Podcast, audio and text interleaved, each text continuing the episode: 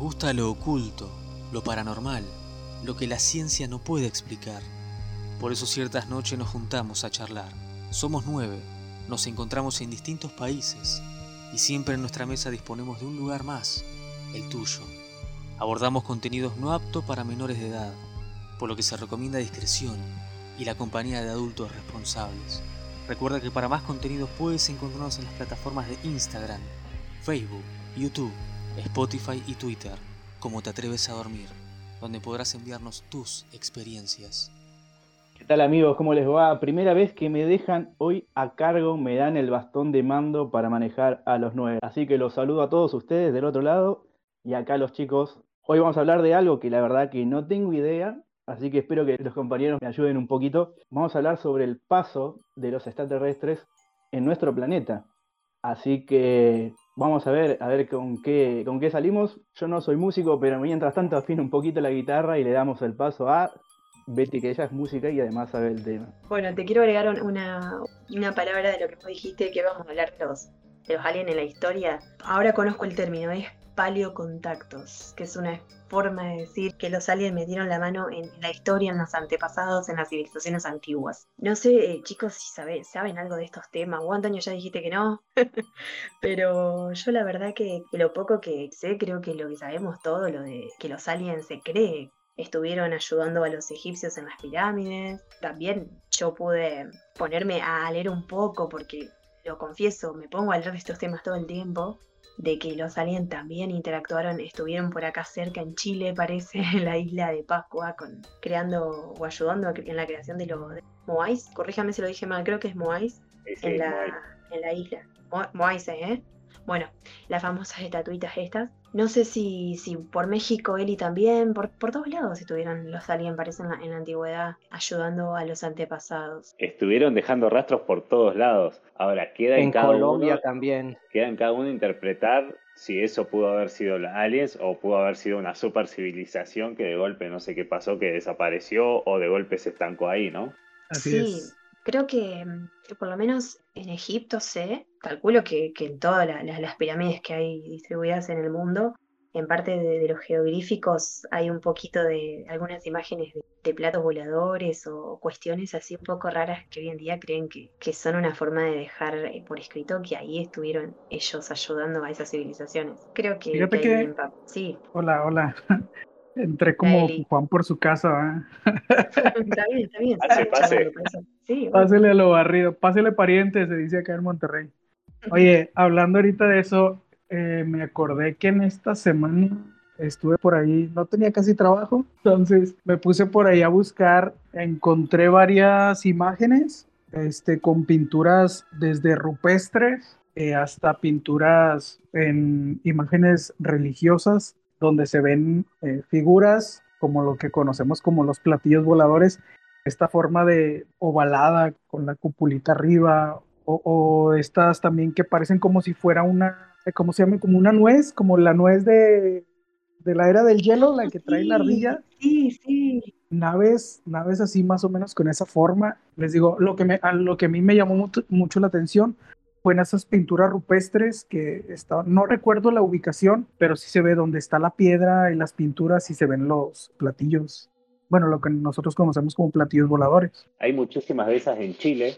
eh, yo en algún programa lo habré visto en algún momento, pero estoy seguro que en Chile hay un montón y estoy seguro que no es el único lugar. Este, Sí, sí. Sin ir más, mucho no sé el tema, pero la, estas figuras enormes que dibujaron, que se ven desde el cielo, eh, a ver si alguno me ayuda. La, en las La líneas de línea de- Nazca, Líneas de Nazca, líneas de. Nazca. Para mí es una pintura rupestre inmensa, o sea, es lo mismo, nomás que en una escala increíble.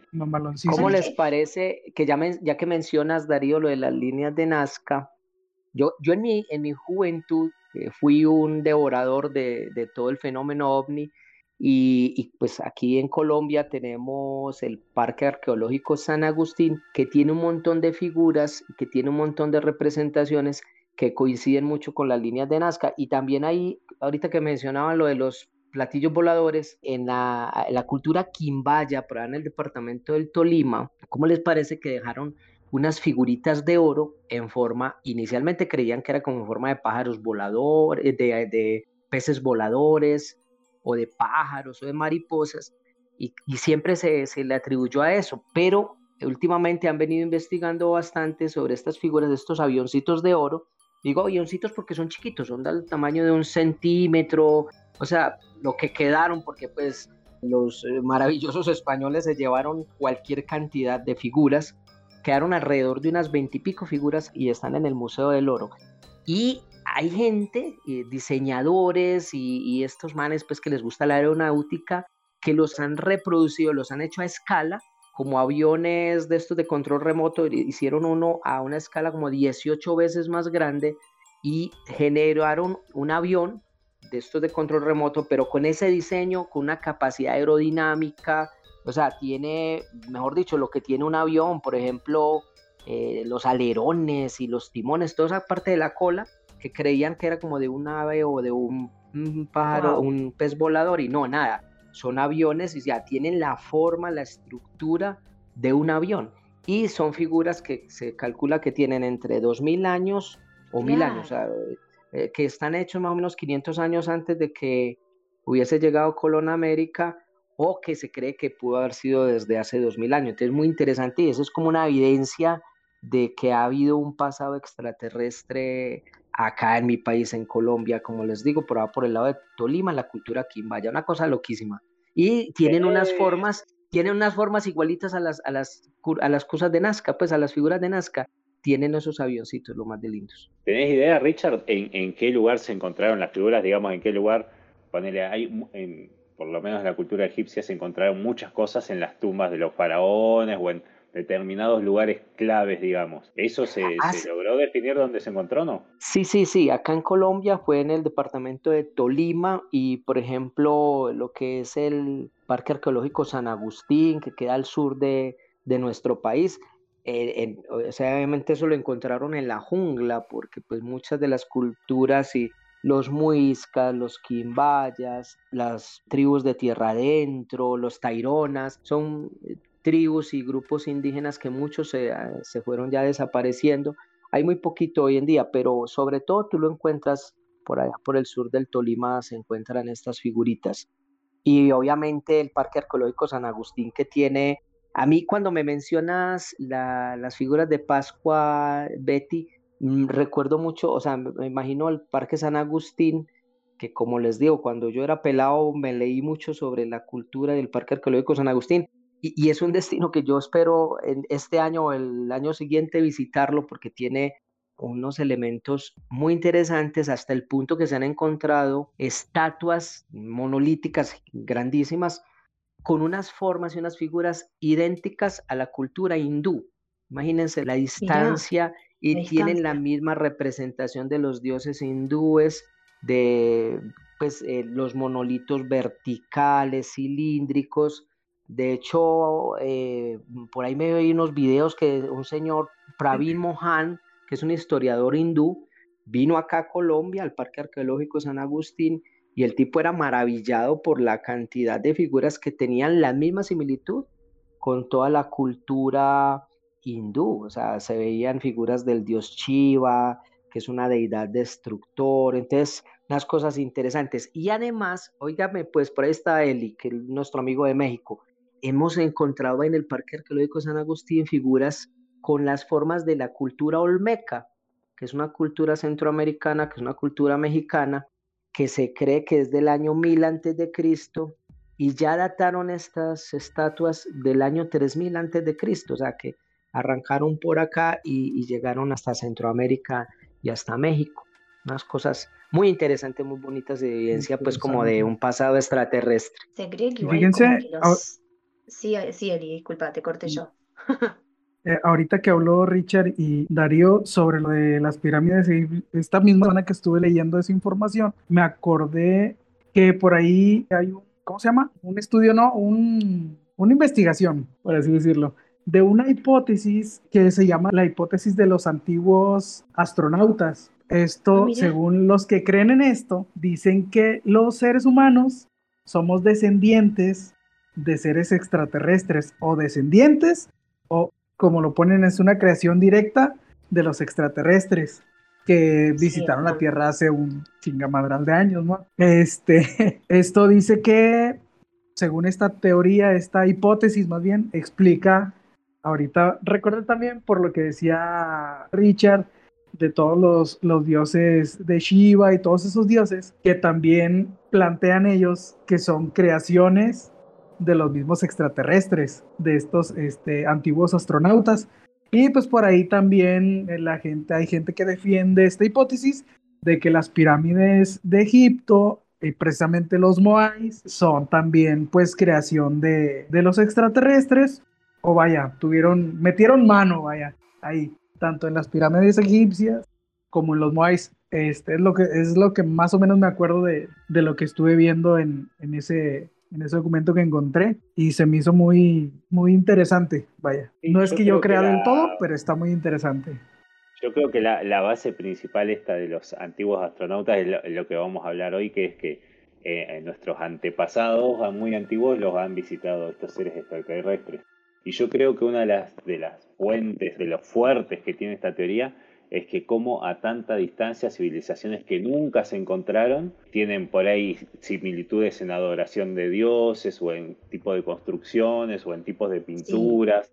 Entonces creo que como que tiene muchas bases, pero creo que la más fuerte es esa, que eh, a tanta distancia y sin haberse conocido nunca, tienen muchas cosas parecidas, que se puede dar también por la naturaleza de la evolución del hombre, ¿no? Pero en otras cosas eran totalmente distintos, entonces eso a mí me hace ruido. Y estaba pensando en lo que decía Richard, que en algún momento nombró a nuestros amigos españoles, eh, que se robaron todo. Eh, yo digo, imagínense en su época, si cuando vinieron los españoles, los, los nativos lo miraban como dioses, imagínense si venían, que venían por barco, que seguramente ellos el agua ya la habían, eh, ya habían hecho algún barquito, algo para andar, no me imagino si viene una nave extraterrestre bajar del cielo, un ser totalmente distinto, o sea, más que dioses, no sé qué podían ser, ¿no? Pero seguramente eran algo mucho mayor. Y es obvio que lo iban a tallar en algún lado para que alguien a futuro lo viera y les creyera, como nosotros hoy. Seguramente. Sí, por eso te digo que sé que los jeroglíficos de, corríjame si me equivoco, de Egipto y por ahí lo que se encontró en México son totalmente distintos, pero a la vez son similares en este tipo de, de imágenes, lo que es platillo, cosas que se ven en el cielo. Entonces, para mí, ahí está lo extraño, lo loco, que civilizaciones totalmente opuestas, de continentes opuestos, están prácticamente dibujando lo mismo. Total, y otra cosa que a mí siempre me dejará inquieto es que, pues, para nadie es un secreto que todas estas figuras pesan 50, 60, 80 toneladas, cada piedra de, las pirámides pesa cualquier cantidad de toneladas. Entonces, haber generado pues, unas construcciones, pues moviendo pesos, obviamente, hoy en día hay ingenieros que dicen, sí, eso se puede mover, pero vaya pues construyalo y en esa cantidad de tiempo tan, tan rápido, algún tipo de tecnología muy distinta a la que en esa época se, se tenía, tuvo que haber intervenido. Entonces, eso yo creo que también es una un asunto que, nunca, nunca terminaremos de respondernos. O sea, la ciencia no es capaz de explicar cómo se pudieron mover. Por ejemplo, lo, tú que ahorita mencionabas de la, de la isla de Pascua, eh, tengo entendido que estas figuras pesan más de 60, 70 toneladas, ¿cierto? Sí, creo que los científicos hoy en día dicen que para, para trasladar ese tipo de esculturas se necesitaría una grúa enorme, enorme, que en esa época no, sé cómo lo consiguieron. Entonces por eso se mm, circulaba mucho la, teoría de que los extraterrestres prácticamente hicieron levitar esas estatuas con una cierta tecnología que anda a saber lo que era y las plantaron donde están hoy en día. Circula mucho eso. También sé que está el mito de que caminaban, las estatuas de estas caminaban, no sé si por alguna magia de, de los mismos aborígenes o también ahí intervinieron extraterrestres, pero, pero hay mucho... un golem, ¿no? ¿Eh? Como si fuera un golem, digo. Claro, claro, sí, sí, sí, sí, e, es muy, muy loco eso. Bueno, en el caso de los Moais están, se sabe que están fabricados de un material terrestre, digamos, de, de volcán, o sea, se sacó de la cantera en la isla de, Pascua, pero no sé si las pirámides con qué están fabricadas, ¿saben? Piedra. Las pirámides en sí, eh, lo que quedó hoy día, no sé bien qué es, pero sí yo también leyendo un poco de todo, hace un tiempo leí que en realidad estaban cubiertas por piedra caliza. ¿Qué, qué pasa? La la piedra caliza es un material muy blanco que a lo lejos refleja un montón. Entonces lo que decían era que la función de las pirámides en realidad era un faro. ¿Qué pasa? Bueno, no sé si escucharon que las pirámides están alineadas. Yo me imagino que debe ser una especie de guía y, le ponían ese material para verlo a la distancia. A la distancia, dígase, horizontal o desde arriba, no se sabe. Pero, lo, que reflejaba tanto lo usaban como un faro. Hay una, una imagen, no sé si será trucha, ¿no? Pero hay una imagen que se ve de perfil, digamos, enfocan las pirámides y en el cielo, digamos, en plena noche, no sé si habrá sido una época del año en especial o cada, no sé, cada 100 años esas cosas que se hacen, que alineados están en el cielo, por ejemplo, Marte, Venus y qué sé yo, Mercurio, y tener las tres pirámides de perfil, ¿no? y están justo alineadas las puntas apuntando a los cuerpos celestes. Sí, algo escuché de eso. Y otra cosa que, decían los de los materiales, recién ahora escuchándolo, se me vino a la mente capaz que nosotros mismos las construimos, ¿no? Pues si están hechos con material terrestre, capaz fuimos nosotros y venimos como venimos, nos murimos, final para nosotros, y volvimos a nacer, digamos, nos dieron otra oportunidad. Mirá la, teoría que nos tiró Antonio. Guarda. Sí, como la, teoría de la Atlántida, que eso, bueno, será en otro capítulo, pero la teoría de la Atlántida dice eso, que nos hemos desarrollado tanto que en algún momento, digamos, nos desarrollamos tanto que provocamos el propio fin de la civilización ese y después, bueno, volvimos a nacer, que es donde estamos ahora, ¿no? Todo es posible. No podemos, nosotros que estamos metidos en todo esto de lo paranormal, chicos, que todo es posible. Desde que los aliens hayan venido a ayudar a, todas esas civilizaciones hasta que nosotros mismos las controlamos. Todo es. O sea, no, descreo de nada. Yo sé que hay gente que por ahí el tema de los aliens les hace ruido, pero tenemos que ser un poco, creo que llamar, usar la palabra inteligente la más apropiada para esto, de decir que no podemos ser los únicos en un universo tan, tan enorme. No, definitivamente no podemos ser los únicos. Si, si de otros planetas vinieron o van a venir, es otro tema, pero que están, están. Yo creo que estamos todos de acuerdo en eso. Sí, sí, no, yo, no tengo dudas, ¿eh?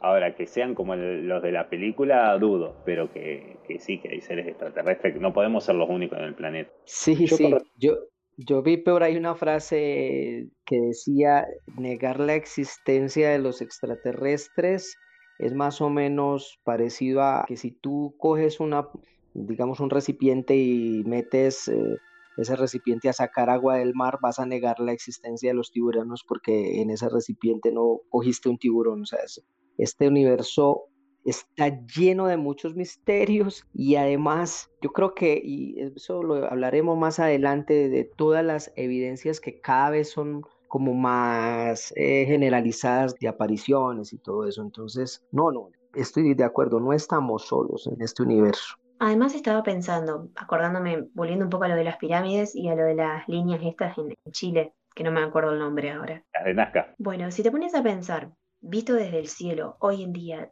vemos la perfección perdón, en, en Perú, en Perú, perdón, en Perú. Ah, en Perú, perdón, yo dije sí, Chile. Sí, en Perú. Sí, sí. Estamos, estamos cerca, ¿no? Bueno, creo que hoy en día se sacan imágenes de las líneas de obviamente, desde el cielo, y es impresionante la perfección que tienen. Entonces uno se pregunta, ¿cómo hicieron en esa época? Yo trazo el paralelismo más o menos a que te salga esa figura dibujando con los ojos cerrados. Es imposible que te salga. Es imposible. Porque ellos lo estaban dibujando así. O sea, sin verlo desde arriba era como dibujar una línea que se encuentre con otra, no sé cómo. Era imposible. A eso voy. Claro, claro. Sí, y saben una cosa, con las líneas de Nazca en estos días que, que, estuve viendo, y como ahorita pues estamos en alienígenas ancestrales Latinoamérica, ¿cómo les parece la coincidencia que hay con las líneas de Nazca? Las líneas de Nazca están aproximadamente a 80 millas de, de, Lima, Perú, y para tú poder ver la figura tienes que estar mínimo a 80 metros en el aire para poder ver figuras, si no, de ahí para abajo no alcanzas a visualizar las figuras. Entonces, es muy interesante esa, esa coincidencia numérica. ¿Cómo se ven desde el suelo esas líneas? ¿Son simplemente líneas? ¿Es un camino? ¿O qué no, no tú, tú, no alcanzas a ver. Por eso es que las líneas de Nazca mm, realmente su descubrimiento es reciente, porque eso no lo veía nadie, porque eso no se ve sino desde el cielo. Ah, pero están en un desierto o algo así. Sí, sí, sí, eso son como una, una sabana Ah, claro, a eso bueno, ahora, ahora que dicen eso, sabes que estoy pensando? También en algún momento leí de eh, un mapa que hizo, no, no, me acuerdo en qué año, esto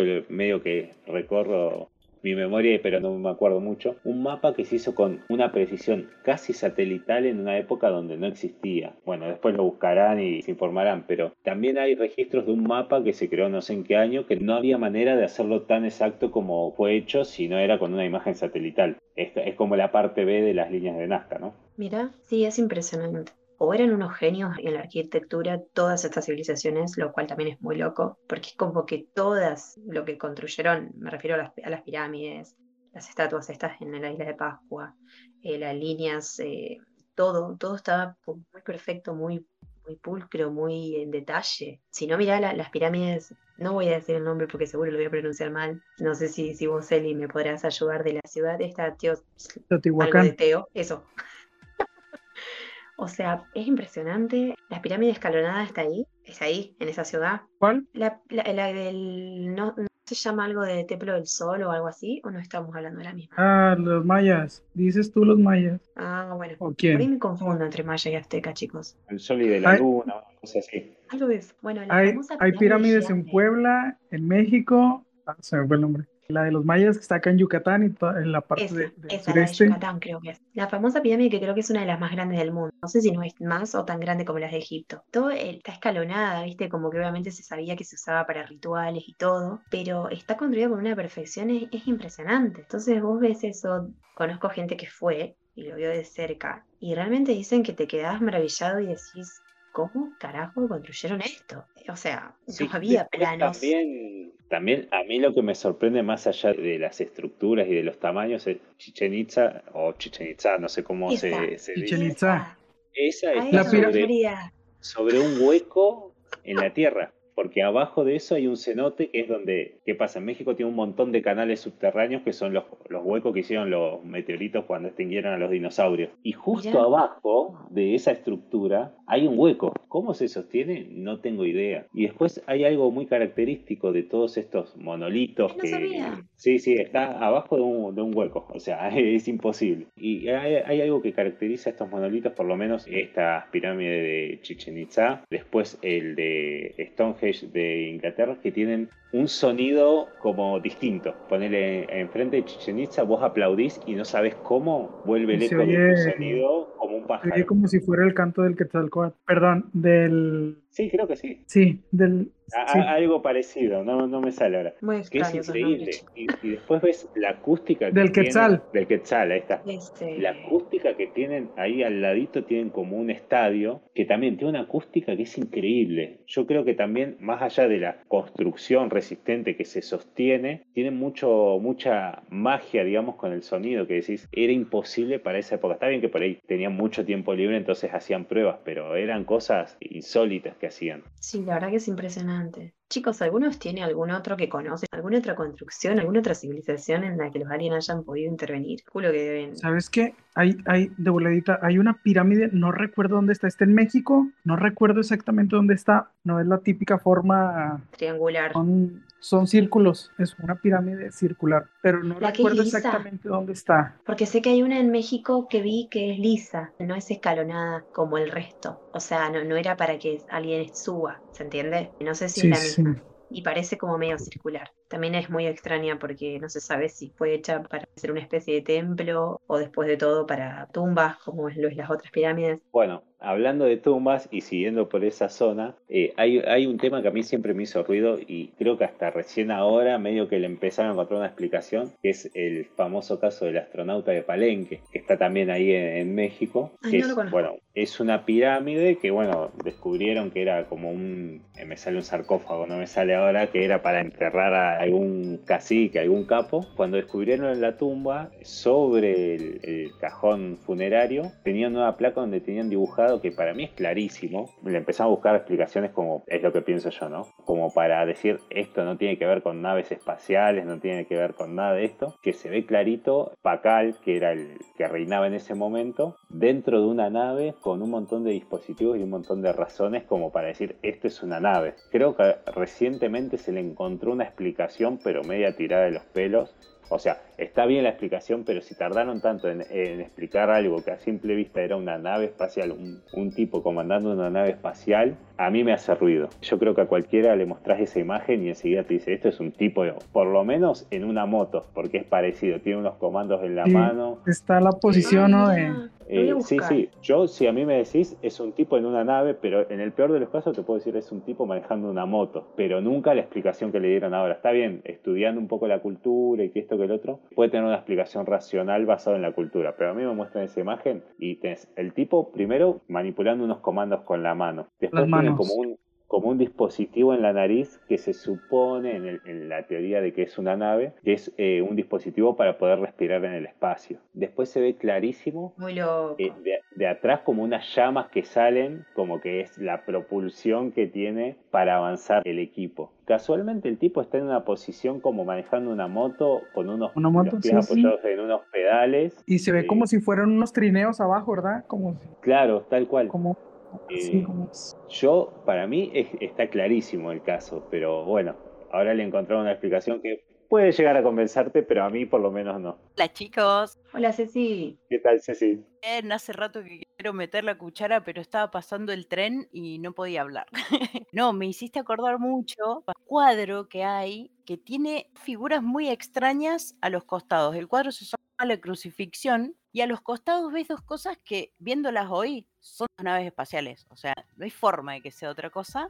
Y tienen eh, personas adentro. Sí, sí, un cuadro de, hace mil años, del 1300 más o menos, está en un monasterio de Kosovo. Y a los dos costados de la escena central, digamos, volando en el cielo a los costados, tiene dos cositas que son claramente dos naves. Según las explicaciones, como siempre que le buscan todas las explicaciones a todo, son representaciones de la luna y del sol pero ¿qué hacen dos personitas sentadas eh, adentro de sol? O sea, como que no tiene tanto sentido. Eso estamos hablando de, hace un montón de tiempo, tanto como lo que dicen ustedes, pero bueno, como decía Eli también, hay muchos cuadros hace bastante tiempo, pero más contemporáneos, o sea, en el Renacimiento, que retratan eh, que naves, o sea, para mí son naves. Perdón chicos, yo soy re fan de los teóricos de los antiguos astronautas, los banco a muerte.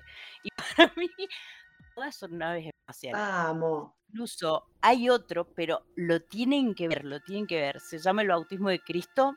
Se ve como un montonamiento de gente como si fuera en un desierto. Y en la parte de arriba ves un plato volador al que le salen rayos para abajo, o sea, como parece como un retrato de una producción. Eh, pero es muy increíble, muy increíble. Incluso hay otro, se puede dudar un poquito más, también eh, se repite esto de los rayos que atraviesan.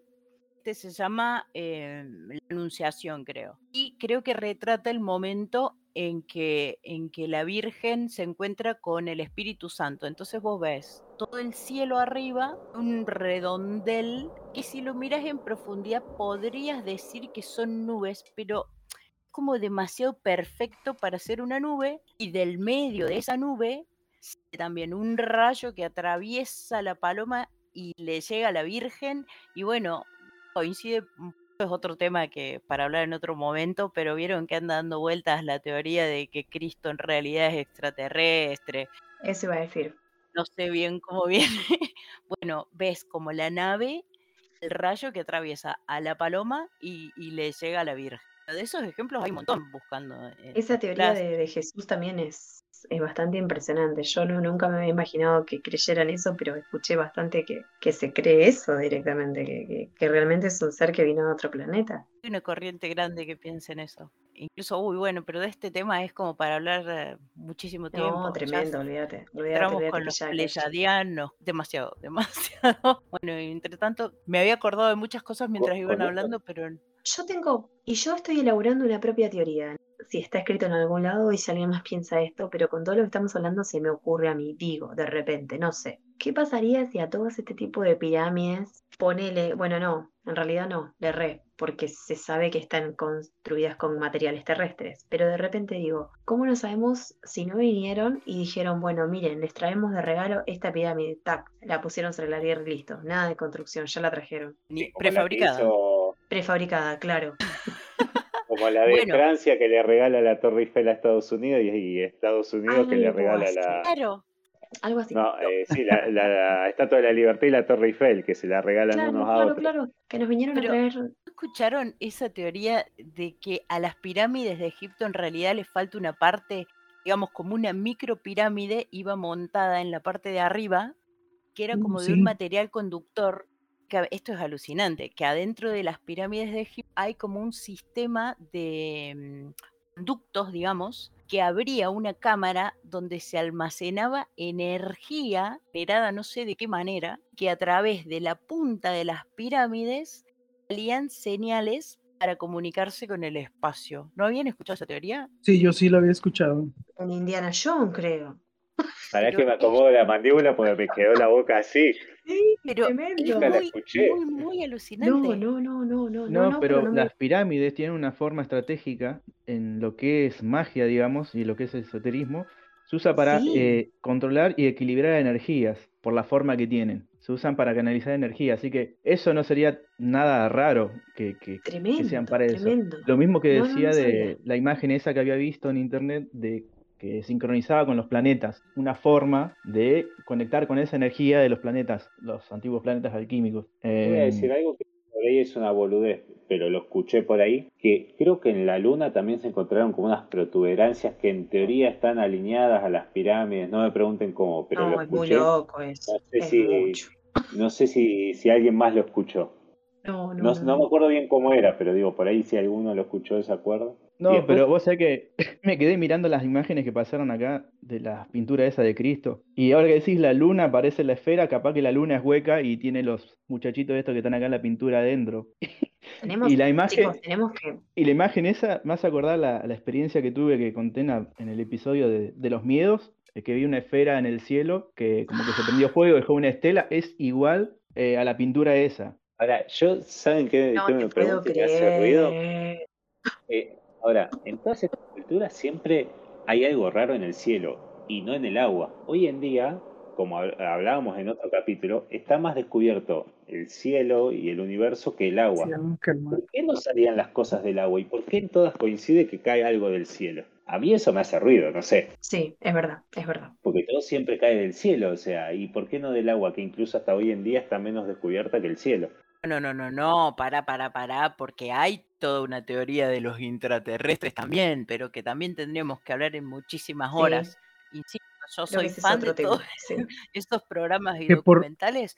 Hay otras de que vienen de adentro de la Tierra y no de afuera. No, no, no, no. Que por cierto, No, no te les iba a comentar hace rato que en el, no sé si conozcan el volcán Popo- el volcán Popocatépetl, el volcán Popocatépetl. No, no, no. Este es un, es un volcán que está en el centro del país, es un volcán activo y en, en más de una ocasión, de hecho, hubo una ocasión, estaban haciendo en el noticiero, creo que de la mañana o del mediodía de la Ciudad de México, estaban transmitiendo en vivo el volcán porque empezó a salir fumarolas, ¿no? Y se ve claramente donde entra, no recuerdo si es, un, es una bola, un ovni, entra adentro del cráter de- del volcán. No recuerdo si es una esfera o son dos esferas las que se ven, pero se ve donde entran al volcán. Y eso pasó en vivo eh, a nivel nacional. Pero se carbonizó. Sí, yo, yo no tengo dudas que O sea, hay algo en el cielo que nos hace pensar que hay algo más en el Sí, cielo. No sé si alguno tiene algo más, alguna otra teoría del cielo, porque me vuelvo loco yo. Sí, chicos. eh, no, no, no, no. Yo lo único que sé es que no podemos negar esto. Porque, Romy, ¿Qué haces, Romy? Sí. ¿Cómo andás? Acá estoy, chicos. Hace rato que quiero meter bocado, pero Ahí va. no, no se, no se da el momento, no se estaría dando el momento.